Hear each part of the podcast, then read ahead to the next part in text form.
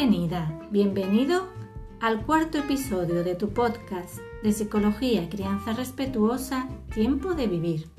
Hola, soy Ramón Soler, psicólogo. Y yo, Elena Mayorga, escritora. Puedes seguir más de cerca nuestro trabajo en nuestras webs elenamayorga.com y ramonsolerpsicólogo.com.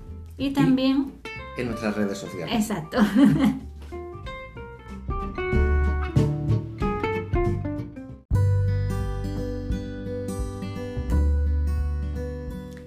episodio de hoy vamos a hablaros sobre la crianza respetuosa o con apego, una forma de criar y vivir la vida muy diferente a la crianza tradicional. En los últimos años existe un movimiento a favor de la crianza respetuosa, pero para muchas personas este término resulta confuso. Hoy queremos hablaros brevemente de lo que significa criar con respeto y de cuáles serían algunos de los principales criterios para llevarla a cabo.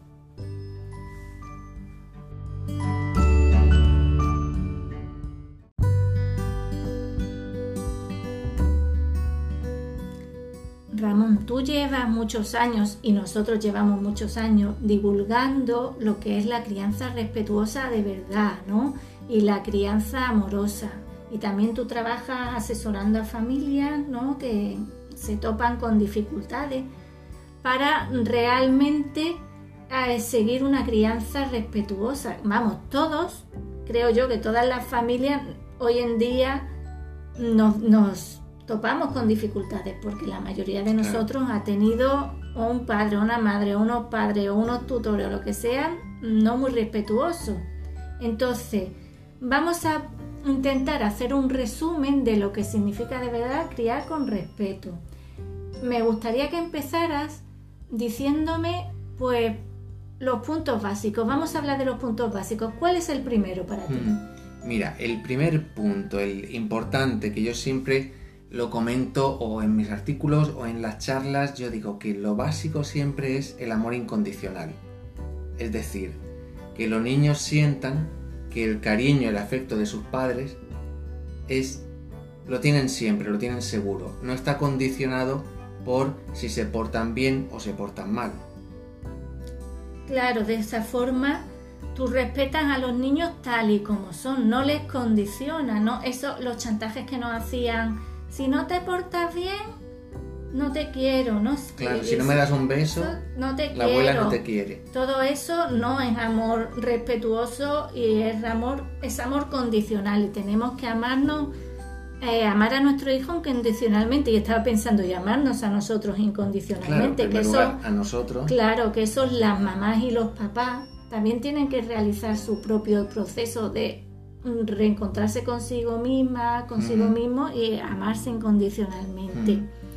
Y también el amor incondicional es esa frase de quien te ama te hará sufrir, es justo lo contrario. Es, que no puede ser eso, tiene que ser el que un amor mm, sin dolor, ¿no? Quien te ama, pues no te va a hacer sufrir. Quien te ama se preocupa y, y te cuida. Entonces, eh, yo lo veo mucho en, la terapia, ¿no? que las personas que no han tenido precisamente este amor incondicional, al final se tienen que plegar a lo que los adultos, en su pasado, en su infancia, lo que los adultos querían o les pedían, para intentar obtener esas muestras de cariño, esas migajas de cariño, me decía una, una chica. Entonces, claro, eso tarde o temprano deja sus huellas. Claro, su Es que es muy duro porque además te somete a los demás. Ya no eres una persona libre y autónoma, sino estás sometido a los deseos y a los sueños y a las necesidades de los otros. En la infancia y a medida que van creciendo aprenden ese, ese patrón, dejan de confiar en su propio criterio y se van sometiendo a lo que quieren pues sus parejas, sus jefes, sus... Eso no, eso no es lo que queremos para nuestros hijos ni Amor incondicional. Eso sí lo que queremos. Es el, primer punto. Lo que no queremos que estén sometidos. ¿Y qué sería para ti el segundo punto? Pues el segundo punto también muy importante es la plena confianza en nuestros hijos. En su desarrollo, en su sabiduría. Eh, dejar que ellos vayan por delante indicándonos qué quieren, qué desean, cómo cuál es su ritmo concreto de, desarrollo en tal área, en tal otra. Y eso también significa respetar a cada niño en su individualidad y en sus particularidades, porque eso de comparar a los niños entre ellos es lo peor que se puede hacer, porque una niña de 12 años es completamente diferente a otra, completamente diferente a otra, completamente diferente a un niño. Es que cada persona es diferente, aunque tengamos nuestros puntos comunes, entre otros somos de la misma especie, ¿no? Ya está. Entonces necesitan nuestros niños que confiemos en ellos, que confiemos en su ritmo, en su desarrollo que no les manipulemos tampoco con cosas como que nos estás mintiendo. Esas frases es que las odio, que dicen a los mm. niños que me manipula, me miente, te doy el brazo y me coge, ¿cómo es? Te, doy la mano y me coge Ay, eso me saca de quicio, de verdad, porque es de un adulto centrista que me repatea. es no confiar en los niños, sino ni juzgarles. Claro, exactamente. Todo lo que son juicios, prejuicios, etiquetas tienen que estar fuera de nuestra crianza y las comparaciones y que tengan que competir entre hermanos, ¿no? Y entre, entre amigos y así va el mundo con tanta competitividad y tanta crueldad y tanto bullying. Mm. ¿Y qué más nos dice Ramón? Eh, pues un tercer punto. Un tercer punto es eh, la atención consciente como padres a las necesidades de los niños en cada una de sus etapas. Claro, Claro, porque no es lo mismo un bebé que un joven de 18 años. Claro, claro.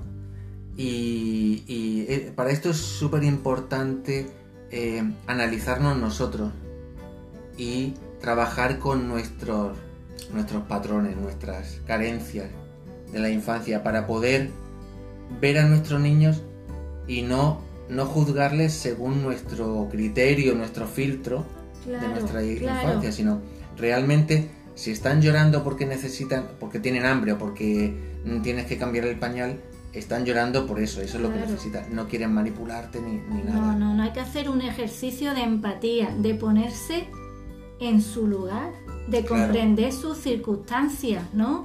Si tienen un año no es lo mismo tampoco que si tienen cinco, que si tienen ocho, que si tienen doce, que si tienen diecisiete con cada etapa de nuestro hijo tenemos que evolucionar y adaptarnos a las nuevas circunstancias porque también van cambiando, ¿no? Hay que ser conscientes y además que también nosotros realizamos nuestro proceso de maduración con ellos y también cambiamos. Yo no soy la misma persona que cuando nació mi hija. Han pasado 12 años y he cambiado muchísimo.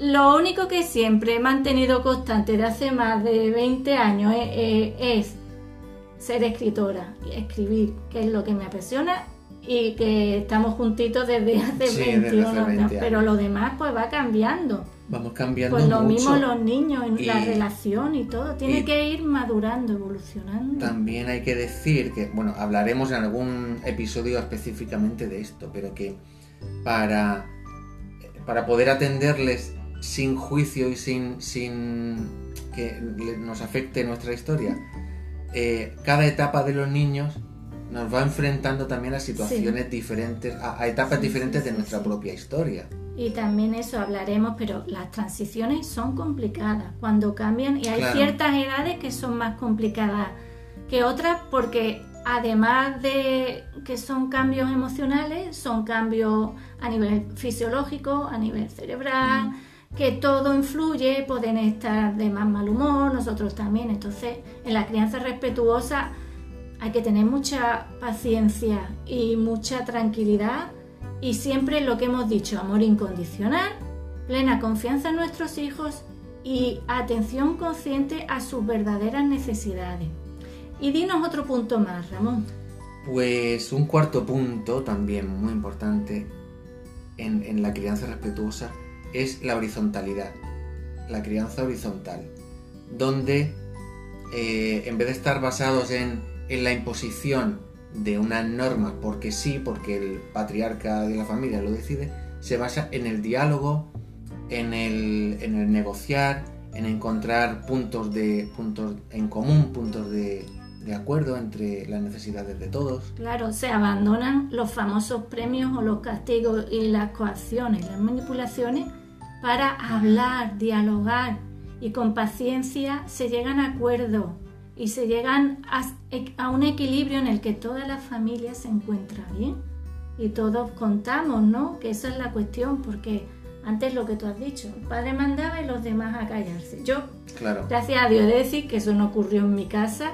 Tuve una madre súper feminista que estaba trabajando de los 16 años, se pagó ella su carrera, se sacó las oposiciones, así que eso no lo he vivido, pero en, en mi familia y en las amigas, y hoy en día lo sigo viendo, esa posición de que todo, todo se supedita al padre. Y eso también es otro punto importante. La crianza respetuosa jamás es patriarcal.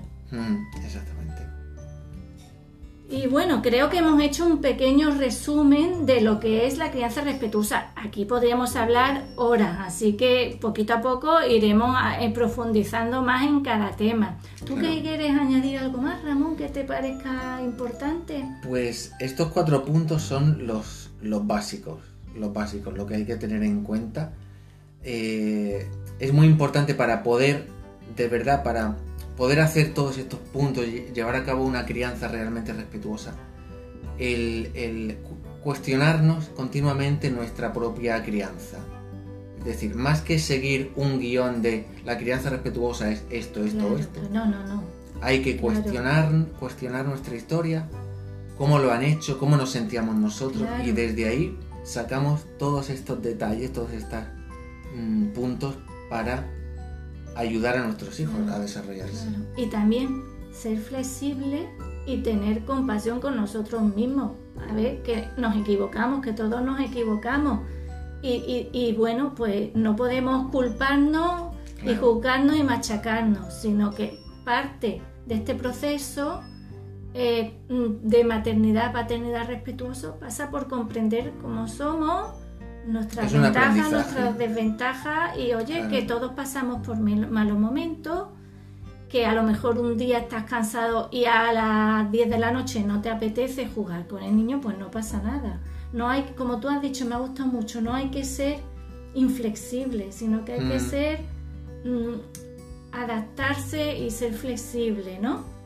Mm. Bueno, pues Ramón, eh, por hoy vamos a ir a la recomendación, ¿no? Yo creo, si tenéis preguntas, acordaros de dejarnos comentarios, de escribirnos en los blogs para las dudas que os surjan. También si nos queréis eh, decir, eh, proponer, proponer temas, eso que se, nos sirve mucho, nos encantaría, porque para nosotros lo más importante de hacer el programa es compartir con vosotros y eso que también vosotros nos deis vuestras impresiones y nos comentéis.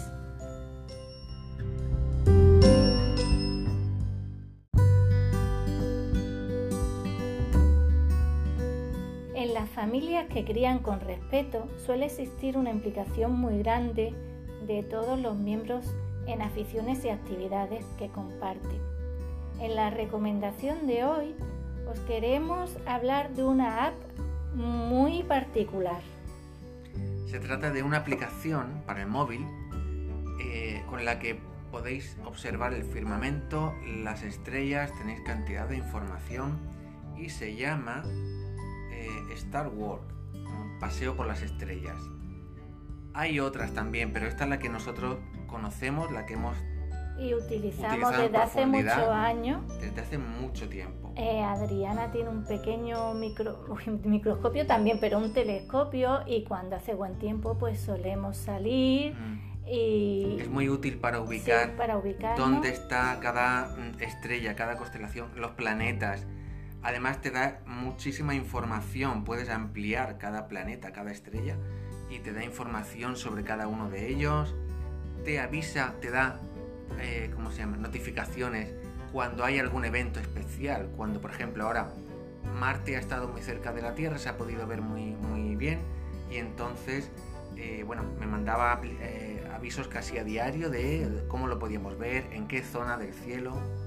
Muy práctico. es una actividad muy bonita, la astronomía con nuestras hijas e hijos es compartir la inmensidad del universo con ellos y es maravillosa. Así que os recomiendo que os bajéis la app y que observéis solamente con mirar hacia el cielo eh, os lo vais a pasar muy bien. Además también hay muchas manualidades como a, construir una carta celeste de esto. hay, mucha, mucha, mucha, información en internet y os podéis sacar y tirar del hilo Exactamente, se puede tirar del hilo y, hacer muchas cosas, investigar. Es que es un tema apasionante. A los niños les apasiona, seguro. Sí, sí, además es como situarse en el mundo, que es una de las búsquedas que tienen los niños durante sus primeros años de vida.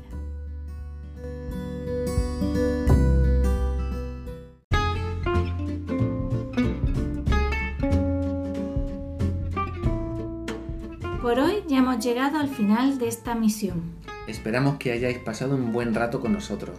En el episodio de la semana que viene hablaremos de ¿por qué repetimos comportamientos que nos perjudican? Si te ha gustado nuestro podcast, dale a like y comparte el enlace en tus redes sociales. Hasta el próximo episodio. Somos Elena Mayorga y Ramón Soler. Y esto ha sido Tiempo de Vivir, tu podcast de psicología y crianza respetuosa.